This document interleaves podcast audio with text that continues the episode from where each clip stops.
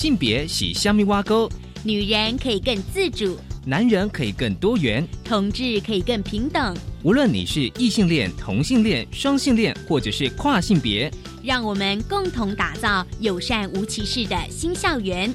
最没有尺度的声音，就在性别教育 Easy Go。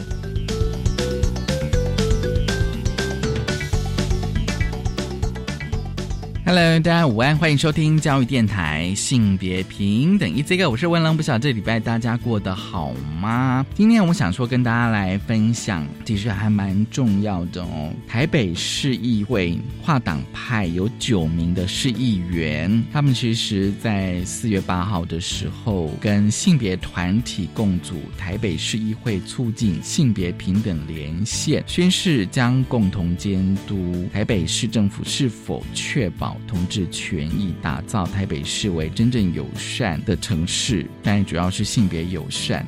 而今天的性别慢慢聊呢，想跟大家分享是一本书《违宪纪念日》。我们待会很高兴邀请到了这本书的作者唐默老师来跟我们分享《违宪纪念日》。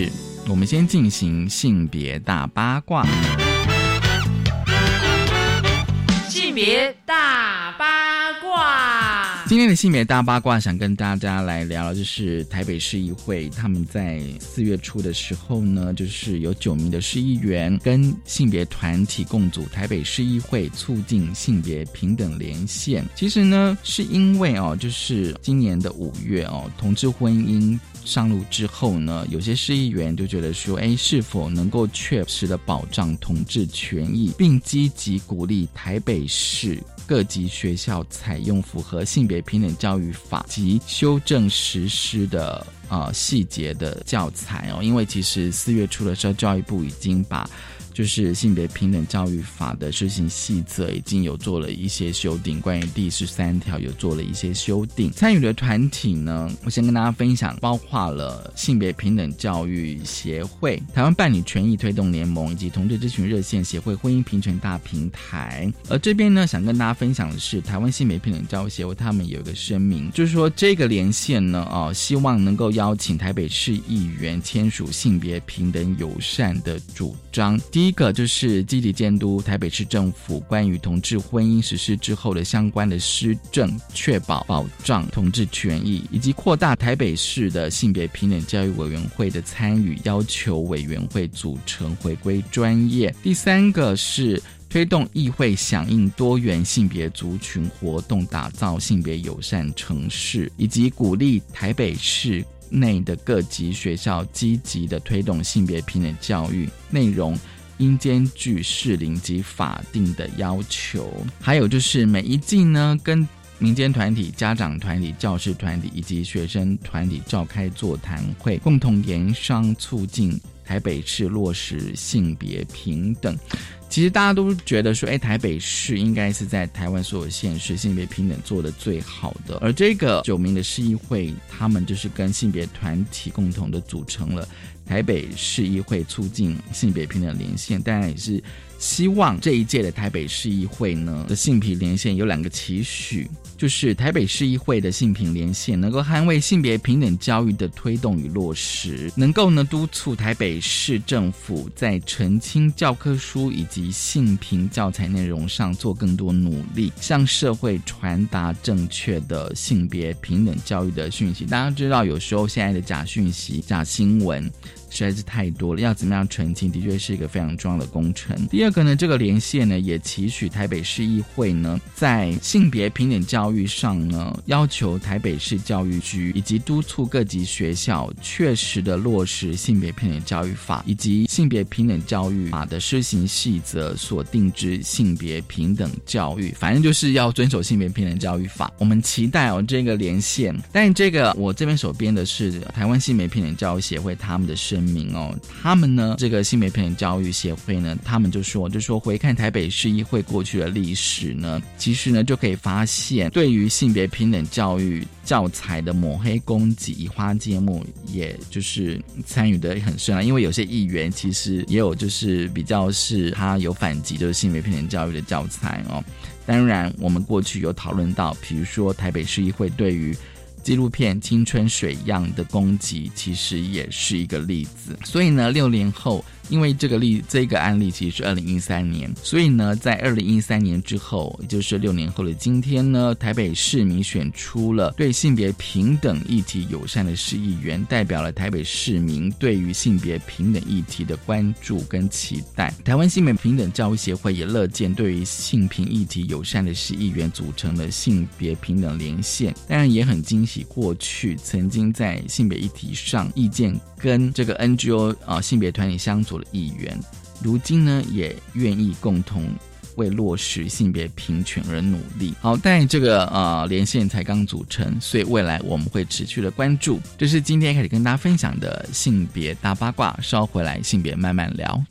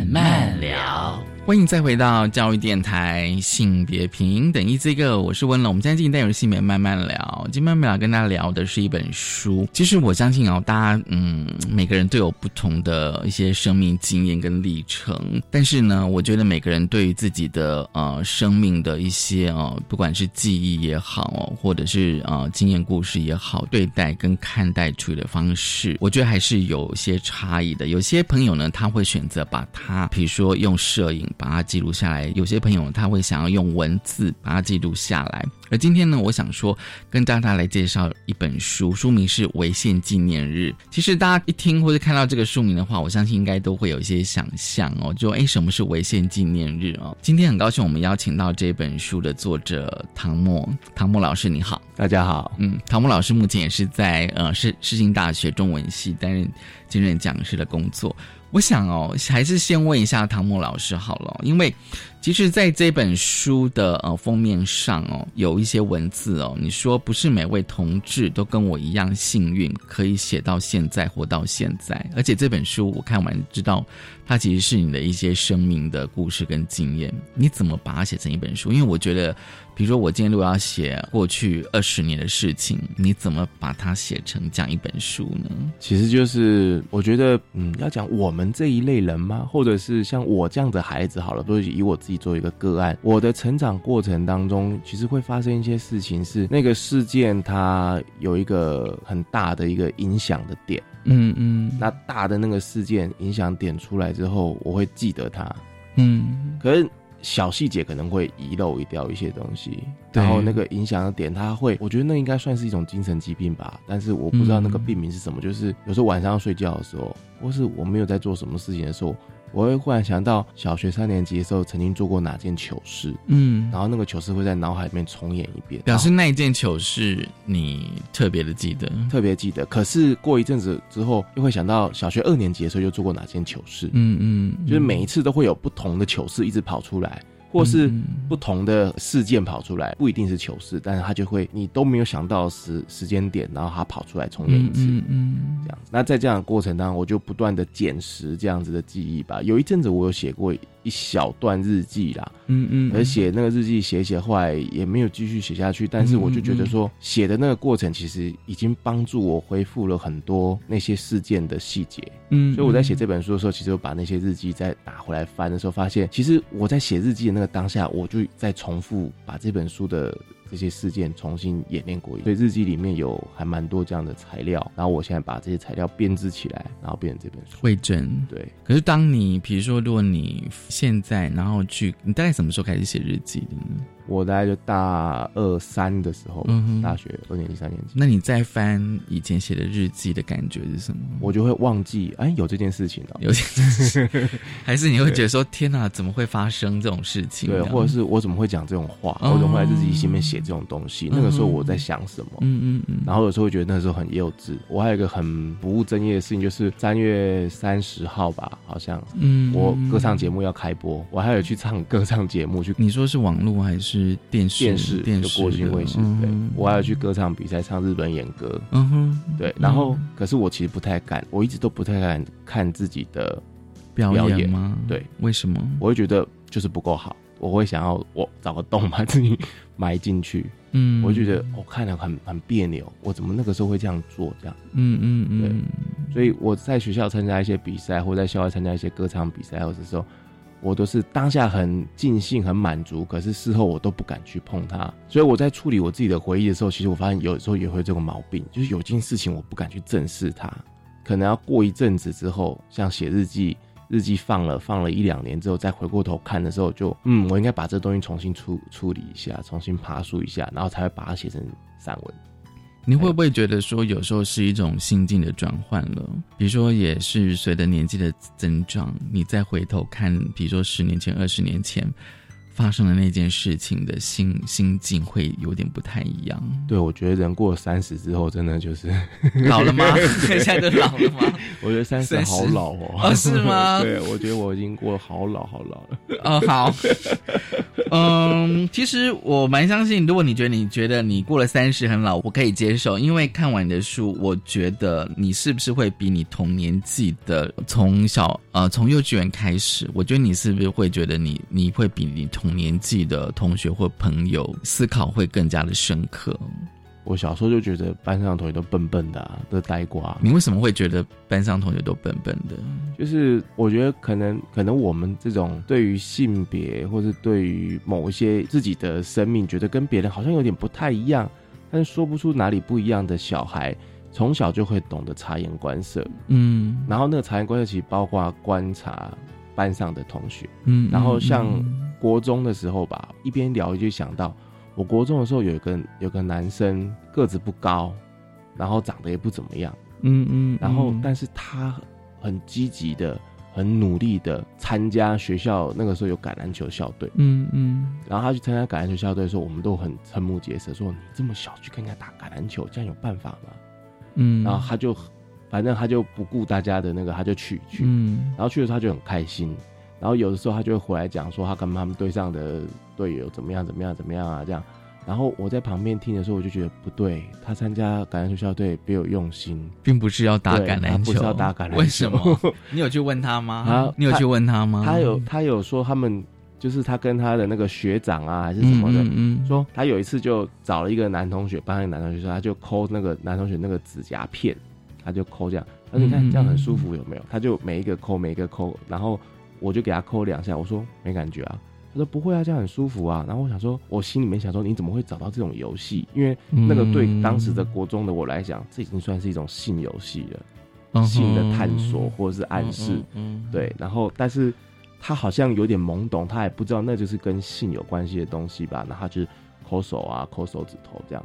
玩的很开心，不亦乐乎。长大了之后，大家都有用脸书找回国小、国中同学经验嘛。嗯嗯。长大之后，我找回他的账号啊，我就发现果然我当初的观察是对的。OK。长大之后他就出柜了。那他现在还打橄榄球吗？没有了。所以那时候你有一定的敏感度了。嗯，对，我觉得那个雷达 gay 达真的是天生的。不过我不知道哎，你如果这时候再跟他讲说，哎，小。小时候我们有在抠那个指甲，嗯，他会不会觉得他应该会很尴尬吧？会很尴尬，因为他比较后知后觉，然后他可能会觉得说以前的那个小伎俩被看光光了。然后，如果是我的话，我会很尴尬，就是我我以前不知道啊，然后用一些小伎俩，隔了十年二十年后被人家看破，被人家说我当时有看破你。嗯，其实还蛮尴尬。其实，在你的书里面，你有哦，当然你有一部分的章节哦，写到你的成长经验，我跟你认同哦。其实从幼稚园开始哦，我觉得觉得你是就已经开始有在性别观察了。嗯，因为我觉得有时候在写过去的经验哦，就是说。你会觉得当下你可能不觉得这跟，比如说跟你的认同有什么关系？会不会说，比如说我现在已经年过三十，去看我十岁，甚至看我五岁的那个样貌，嗯，你才会觉得说，哎，是不是真的有一点关联？嗯，就是我自己很怕说，我在写的时候会不会是三十岁的我在看十岁的那个当下，然后自我暗示去写成这样。那后来我尽量的、尽可能的东西把这排除之后，嗯，像最近脸书很流行一个游戏，就是呃。连续十天贴十张电影海报的图片，然后不要给任何说明。对对对对。然后后来发展到有连续十天用十个电玩的截图，连续十天用十个动漫的截图，或者十张 CD 的封面。嗯。那就是说，这个十就代表说是十个影响某一个人一一个人很重要的东西。那如果是我来选的话，我一定也可以选出十个。可是这十个里面一定都会有一些性别暗示，或是那个那个之类的这样。嗯嗯。那我小时候是其实四岁，四岁的时候开始看布袋戏。嗯嗯。我四岁开始看布袋戏，呃，就看霹雳布袋戏。我是很老很老的忠实戏迷。嗯嗯。然后那个时候我就问过我妈，就说：“嗯，为什么素环真跟谭无欲的头发是长的？古代的男子吗？”古代的男子都是长发，对啊，小时候不知道。然后我妈就说，古时候男生都是长头发。嗯，然后那个时候再回过头看那个外公在看京剧的时候，嗯嗯，京剧的那个老生或小生情绪激昂的时候会甩发啊，对对，然后说啊，对，古时候男生真的头发是长的耶，嗯嗯，然后就因为这样，我小四、小五的时候我就留长头发。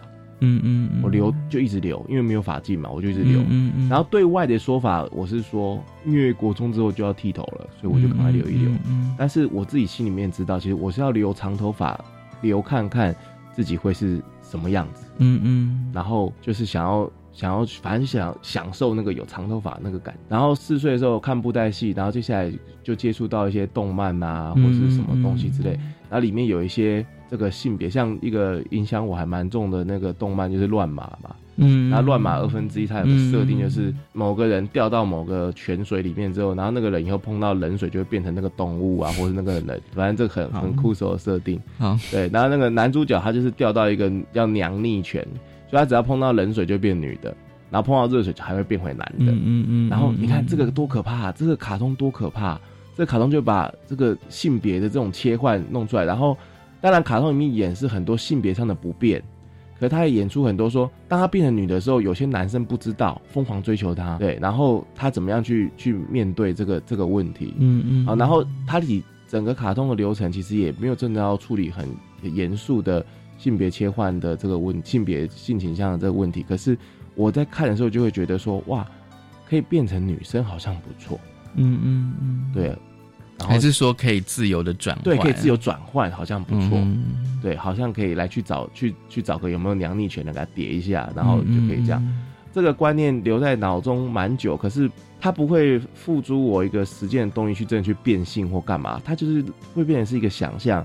说如果可以切换的话，是不是很棒？是不是很好？所以我在小学的时候有一次好像班上话剧表演吧，意思是小学话剧表演，一次是高中的毕业纪念册，我都是扮演就是女生角色，嗯嗯嗯，对，然后我演的很开心，嗯，对，然后演的比大比谁都还像，班上明明有女生，嗯然后就演不过我这样，然后我就很爽，嗯，是你自己想要演这样，对我自己想要演，嗯。然后老师还帮我借假发，老师还借我假发哦，所以那个时候我觉得那老师对每个学员就是我，我觉得一路上都还没有老师远的吧，那个老师都嗯对我不错，嗯这样，有些老师可能小时候就看得出来我怪怪的，因为你喜欢演女生吗？对，那可能就看得出怪怪的。然后我最近这半年，我自己发现一件事情，我平常讲话的声音其实也是这样，我上课的时候讲话的声音也是这样，然后我在家里面跟我妈跟我弟弟讲话的声音也大概是这样。嗯，可我在路上看到姐妹的时候，讲话不是这样，你就会突然换了另外一个人吗。整个声音会变很 OK，好，就像我们常讲，就是说，其实每个人都是多样的、对多面的哦。就是我可能在我今天是讲呃学校的老师，就是可能就是一个这样子的面貌。可是如果今天遇到了所谓的闺蜜，嗯，可能又是另外一个面貌对就会变这样子另外一样。对，而且我是自己反省到，哦但是我没有改变意识，可是就是自己反省到这件事情，这样就觉得哎、对呀，我们其实一直在切换自己的身份跟角色，一直在转换。我觉得有时候是你当下所处的情境也是有关的。对，我不知道如果你们想说，如果你上课的时候也是像用对待闺蜜的声音这样上课，不知道会怎么样。上课的时候偶尔就是学生会不会反而更 觉得你更亲近？学生已经觉得我很亲近了。学生上次我请国光剧团来我们班上哦做一点示范兼推广，然后推广的时候，他们国光剧团都会希望学生可以上去跟他们一起比比手势啊，甩甩水袖。嗯。但因为我一直没有让我班上同学知道，说我我有学昆曲或是什么，或是演歌什么，我都没有让他们知道，我只让他们知道来专心上小说这样子。结果学生就拱我上去、哎，就是学生不上去，学生说老师老师要先示范 呐、对对对，然后想说这样要让我出糗，然后我就站起来说：“你实在是蛮领导师来冲下。深藏不露哦，高手在这里哦，同学。对结果你就你就表演一段这对啊样子，对啊对啊太多才多艺了。我我后来发现我在课堂上好像有点严呢、我对功课的要求还蛮那个的，对，很高，也没有到很高，就是至少不要抄袭吧。嗯哼，然后只要被我看到抄袭，我就是零分处理。嗯哼，然后我是每次收到作业都会喂 Google 的那种老师，嗯哼，所以我这学期、下学期、现在下学期嘛，下学期有些学生就退退选了，哦，退对，选，他就打退堂鼓了，觉得你这一堂课很硬。要求太多这样子。好，其实刚我们跟唐老师有提到了哦，这个戏曲。下一阶段，我想说，你怎么样从那个，其实你书里面有提到，怎么样从这些传统戏曲找到一些认同，我觉得很有趣。我们先休息一下，稍后回来。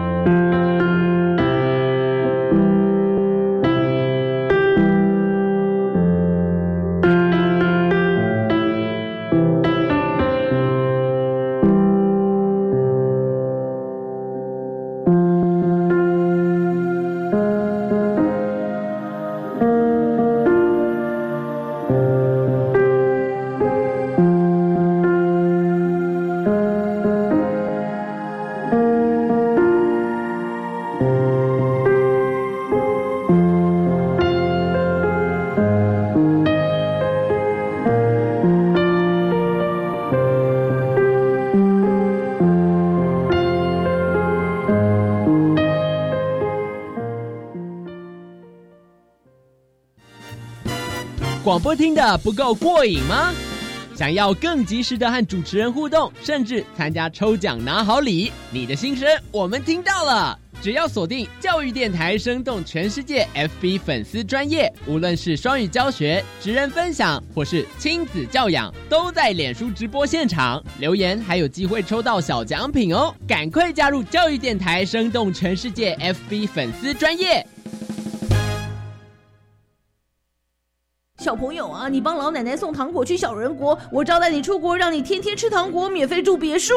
这么好，当然可以啊！小朋友千万不可以，这种不明的国外免费旅游，或是不合理的高薪工作机会，很有可能会让你成为非法集团的犯罪工具，面临国外的刑责。提醒国人切勿心存侥幸，接受不法集团利诱，在海外提领不明包裹或接受高于合理报酬的海外工作机会。部分国家贩运毒品罪，最高可处以死刑。以上广告由外交部提供。我最近常常听到有人在谈论性别平等教育的事情耶，这是好事啊！真希望大家都能尊重多元差异。不是啦，我是听说学校的教材好像有些怪怪的，嗯、那个，嗯，吼，千万不要随便相信啦！我告诉你哦，要知道正确的讯息，你一定要上教育部的性别平等教育全球资讯网查询。以上广告由教育部提供。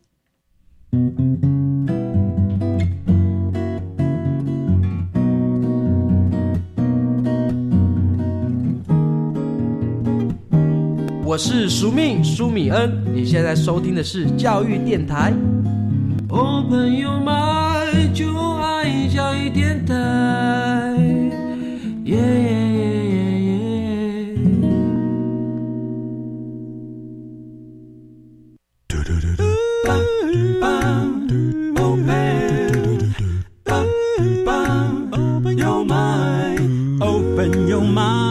就爱教育电台。嘟嘟嘟嘟，Super Duper。性别慢慢聊，欢迎再回到教育电台性别平等一这一个，我们今天进内容性别慢慢聊，今天慢慢聊跟大家聊的是呃一本书《违宪纪念日》，很高兴我们邀请到这本书的作者唐默唐默老师哦。这个阶段我们想要来谈，就是其实书里面还有一个主题哦。我觉得还蛮重要，就是说，哦，就是唐老师，你对传统戏曲的着迷，小时候就开始接触这样。的，而且我发现好像布袋戏、昆曲，还有像日本的演歌，而且这个应该都算是蛮，算是归类到我觉得有点性质不太一样的表演形式。我常常说，我身上其实可以看出台湾的一个小小的缩影，就是我的外公外婆，外公是天津人，外婆是烟台人，嗯嗯，然后阿公阿妈他们都是宜兰人，嗯嗯，而且阿公是日治时代土地银行的银行员，嗯，阿妈是日治时代的看护妇，你就知道他们都是显赫，很显赫的。我们以前是当地的望族，嗯嗯，就是传说那台湾以前好好多地方都有这种这种传说，就是从我们家走出去走到车站不用经过别人土地的这种传说，就这全部都是我们家的这样。高哎，我们家以前好像曾经这样可怕，对我也觉得很可怕。可是到我手上已经没有了啦哈，嗯、就是说在这样子的环境背景出来之后，我刚好是家族的这两个家族的长孙，长孙不是长子长孙是长孙就对了，嗯、前面都没有孙子出来，嗯、所以说金孙秀苗苗都会带在旁边。那外公带在旁边的时候，他就是看那个戏曲你我他，然后我就跟着他一起看。嗯、然后阿妈待在旁边的时候，他就是看油雷花跟叶青，嗯，然后我也就跟着看。然后这样冥冥之中就接触了很多这个东西。那小时候就是看故事啊，啊，听听歌啊，听戏，像当听歌一样，没有真的去研究说里面的身段啊，或是里面的情节，嗯就这样看。嗯，长大之后再回过头发现，哦，原来我小时候看过这一部哎，嗯嗯，原来这个身段我知道他是在干嘛，怎么开门啊，上马啊，嗯嗯嗯，哦，我都有在记忆里面。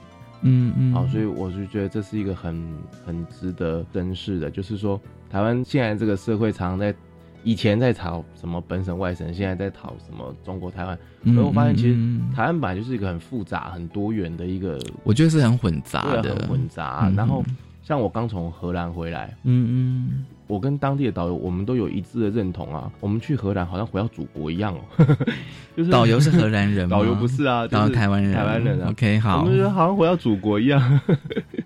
其实有时候我也想这个问题，可是有时候我觉得荷兰好像真的蛮远的。嗯，荷兰很远，时代啦，就是那个时代，它有些房子啊，对，有些房子盖的就是跟对对。对台湾就是嗯台湾就是有你觉得还是可以找到那那个个影子在里面，这样，对我就觉得哇，但台湾真的是一个很很美的一个岛，这样。嗯嗯瓦喜、瓦马矿啊、瓦马球啊，嗯那京戏、欢纳为什么不行？嗯嗯。后来我外公年纪再大一点的时候，他开始听相声，嗯所以我也听相声啊。嗯嗯我最近很疯狂在听德云社他们的相声，嗯嗯嗯就中国人的相声，嗯为什么不行？嗯对不对？虽然我自己有自己的政治色彩或是什么，你觉得表演艺术是可以超越是可以完全是可以超越的。？OK，对，然后小时候我妈妈叫要照顾四代同堂嘛，她没有什么时间管我，所以嗯我大概四岁的时候就开始看霹雳布袋戏。嗯在看霹雳布袋戏的时候，就发现我有就问我妈说，为什么素还真跟谭无欲都是长头发，所以男生也可以留长头发，嗯所以那个性别的就开始松动。嗯嗯哦，但长大才知道，原来古时候男生就是长头发。嗯哦，剪头发那都是犯人或者什么才会剪头发。对啊，然后看京戏、看歌仔戏的时候也是一样。哦，后来想到一件事情，就是看歌仔戏的时候看，哇，好帅哦！然后哦她是女生呢，杨谁丽花。你说杨丽花是 对啊好哦，很帅。哦然后当年对，当年她是哦，她是女生呢，嗯女生可以这么帅，嗯嗯，那男文生为什么不可以美呢？懂吗？就是在那个当中就一直在那，然后我记得阿嬷有讲过一句话，然后原意不太记得，可是后来在不知道哪个纪录片还是什么，就看到类似的话，就是说男生演小生哪有人要看呢、嗯。就是说歌仔戏的这个世界，没有人要看男生演小生，嗯嗯。就是要看女生演小生，嗯。哦，那个才好看。这个有一个历史的脉络了，嗯对，对。其实也有人在问这个问题，对，为什么好像反而是胜利的女性哦、嗯。呃在歌仔戏里面哦，嗯然后就会大家疯狂的着迷，嗯，甚至他觉得比男性演员嗯。哦更吸引人这样子，所以你在那个表演的当中会开始找到你的自我认同，这样，对，我觉得刚开始没有，然后看多了、看久了之后，慢慢就有。嗯，对，就会有这样子的感觉吧。在这些戏曲里面的女角嘛，嗯觉得比较共鸣，对女角色或者是女生去演男生的这个切换，嗯都会有嗯都会有这样子的共鸣。特别是可能跟看的戏也有关系吧。就是我常常讲说，如果我看的是群英会的话，我可能就看不到女角，我就对女角没没反应的。嗯嗯，啊，可是我如果看的是龙凤呈祥，我就对孙尚香有有反应啊。嗯我看的是苏珊起解，我会对苏珊有有有那个、啊。嗯然后可能一看很多女角的戏，然后就觉得说，那个女生的身段、唱段美之外，她的人物的立体性，突出很多的那个样貌是很吸引人的。然后一一种女生、一种角色、一种形象啊，可能秦香莲有秦香莲的，然后可能穆桂英有穆桂英的啊，然后杨玉环有杨玉环的，你看就觉得哇，演女角好丰富哦。然后就会开始一边电视在播手啊脚啊，就开始跟人学这样。嗯嗯，然后跟人学的时候，记得跟刚开始跟人学的时候，呃，妈妈那边的亲戚跟爸爸这边的亲戚都说什么啊，男孩子这样子弄啊，唔好啊，什么什么的啊，然后什么挂挂男牛啊，然后啊那安那这样。啊，然后我我又是长孙，以后又要继承家里的祖产，虽然祖产没有多少东西，但他们就觉得说、嗯嗯嗯这样子那个优惠的伯啊，向妹来旁道啊，就讲很多这种话。所以后来我们慢慢跟这些家族的亲戚就越来越疏远，当然也有跟那个遗产纷争啊，什么什么种种有关。可是我觉得跟他价值观念的完全也是一个那个点吧。然后我还记得一件事情，就是我们我爸爸这边在分祖产的时候，长辈都过世差不多，后来是一个姑婆出来主持大局嘛。然后姑婆出来的时候，这个叔叔伯伯们他们都生的都是女儿，嗯嗯，然后姑婆就讲了一句很重的话，但是帮我们讲话。可是那句话现在拿我自己来用的时候，其实有点心虚。姑婆说：“啊，这里老和钱抠呀，钱滚来冲下。”嗯嗯嗯嗯，可是我自己有时候钱滚啊，对我就觉得说啊，姑婆当初讲是觉得我是个金孙，可是姑婆万万没有想到，我可能没有办法把这个香火延续下去。嗯嗯嗯，对，我觉得就是老一代的有他们自己的一些哦思考的脉络哦，嗯。所以他们就觉得说你你在这么着迷戏曲，他们并不是很认同嗯这样子。而且我在想说，会不会是他们那一代人的观念，说这种这种只是说你可能也许好玩就好，但是它不能够变成你的工作或者是怎么样，你不能够把它当饭吃这样。对，可能也有这样子，可能有这样子的可是像我跟着外公看，跟着阿妈看，他们反而没最老一辈的都没讲话，这样比较子没讲话，都是他下面下面一辈叔伯辈嗯嗯嗯，比较话比较多。也许可能是你阿公阿妈他们本身就是喜欢，嗯他们就就是喜欢哦，说对难得这个孙子也这么的 对。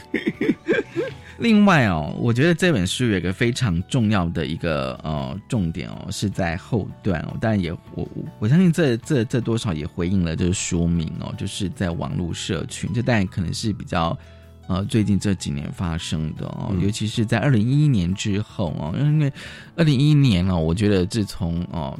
其实，在我们的节目里面也跟大家讲说，就是从真爱联盟事件开始，对于所谓的国中小的性别教育的教材开始了有一些呃所谓的呃攻击，所以从二零一一年开始呢，哦，就是性别平等教育反而会变成了哦一个在很多的教育界跟生育团体哦，不管支持或反对，变成一个焦点。那你说你在二零一一年开始，你在脸书上有两个账号哦。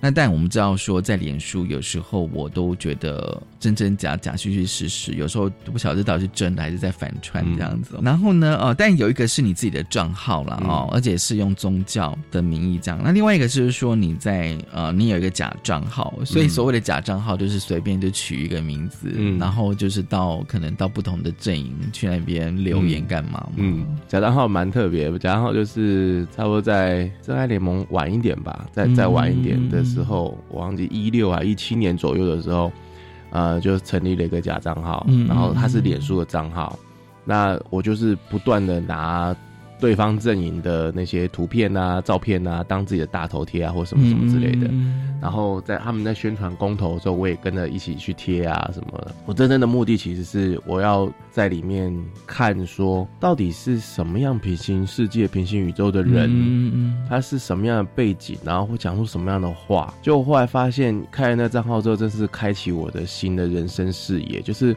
另一个世界。对他们怎么可以肆无忌惮的讲出这些这么充满歧视的话，嗯而且毫无遮掩。然后你点到他们大头贴，看到他跟他的女儿、儿子很亲密在合照的时候，你就觉得这两个小孩长大一定很可怜。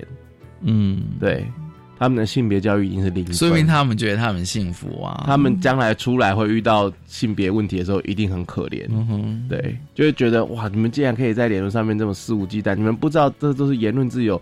我觉得大家把言论自由想的说我爱讲什么讲什么，但是言论自由其实是对你爱讲什么就讲什么，但你要负责。嗯嗯，讲完之后，你后果你要负责。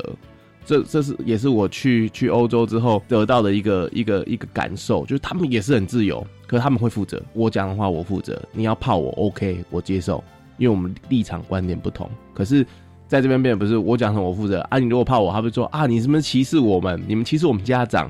你们这些教育学者歧视我们家长，不让我们家长干嘛干嘛干嘛？其实有时候我会觉得说，好像变成一个，就是他不觉得他是歧视，嗯，对，然后他觉得说他有言论自由来讲这些话，对，所以会变成说这些歧视的言论文字会会一直不断的传播，对。哦。然后不断传播，一直有人相信这些东西，对。所以所以你在他们的那个粉砖。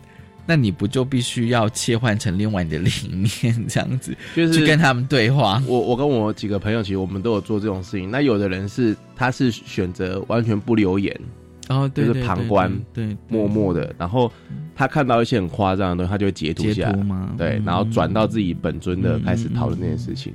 那我是会留言的那种，但是我留言是属于不知道算低级红还是高级黑，就是 就是啊，对啊，他们就是该死那种，对对对对对类似，就是比较是符合他们的言，论，把同性恋赶出台湾这样子，哦。然后他们就会点赞，然后会说的太好了，他们放很多长辈贴图上来，说的好，支持你这样，然后就哇塞，这些人真的支持把同性恋赶出台湾呢、嗯嗯嗯，对，然后像公投，他们最近公投出来，然后不是急着跳脚说政府没有兑现什么什么之类的吗？然后我你说是那个那个是是七四八的事情法吗？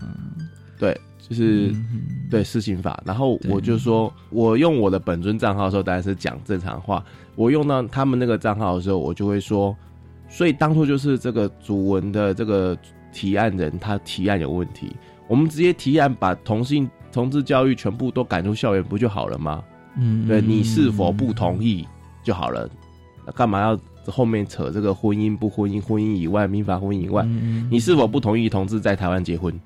嗯嗯，对不对？那这样不是清楚明了多了？政府就没有得其他去搞这个什么私自计法，他们也赞成哎，他们就说、对耶，然后他们开始去思考这个东西。表示说你已经说到他们心里所想的。对，然后像十，我还记得十一月二，去年十一月二十号左右，就快要公投的时候，然后我就把这个点提出来，我就说我们的公投主文有问题，投出来之后可能会变成这样，可能变成那样，所以我建议大家不要出来投。然后大家就开始很惊慌啊，然后说现在没办法想那么多啦，现在就是先投了再说啦，这样。嗯你看到一群被愚弄的人，他们只知道先投了再说，他们没有想过说投了之后有我刚刚帮他们列了 A B C D E 四个后果，然后他们完全不思考这个后果，他们就投，投出来之后果不其然应验了这个后果，嗯。就是被他们所说的什么玩文字游戏，对，嗯对但实际上这这就是宪法跟公投案之间的关联啊，嗯他们对法律的条文认识的非常不足，而且我觉得是连基本的，而且那个是只是国中公民课程国中公民课程而已。内容，对，对。可是就不知道说他们为什么可以，其实我也想不通，真的。其实应该跟呃，也不能也不能说完全是这样讲，就是，但是我会发现还蛮多这样子发表出这种言论的人，看他们的年纪，或者是看他们的资历，他们的国中公民课本可能就是国立编译馆那一套，可能没有讲的那么详细，或者是老师在上课的时候，可能就憨归浪归，拿来上国语或历史，这倒是有可能，我觉得这很有可能，所以他们没有接触到这个东西，然后你现在要跟他讲的时候，们他就不相信啊对，不相信，他们要权威，他们希望权威出来跟他讲。不过蛮诡异的时候，即便是公投好了，公投也是，我觉得即便是有公投，公投也是这一二十年才有的东西、嗯，对。如果从第一次公投的算法，我觉得都还不到二十年呢。对，是很年轻的对，东西其实是很年轻的，对他们来讲是很年轻的东西。但是他们他们就相信嗯公投，可是宪法从中华民国创立之时应该就有了这样子哦，只是说可能当中修修改改的。嗯，他们反而比较不相信宪法。对，这个让我觉得就就觉得非常的诡异。好，我们先休息一下。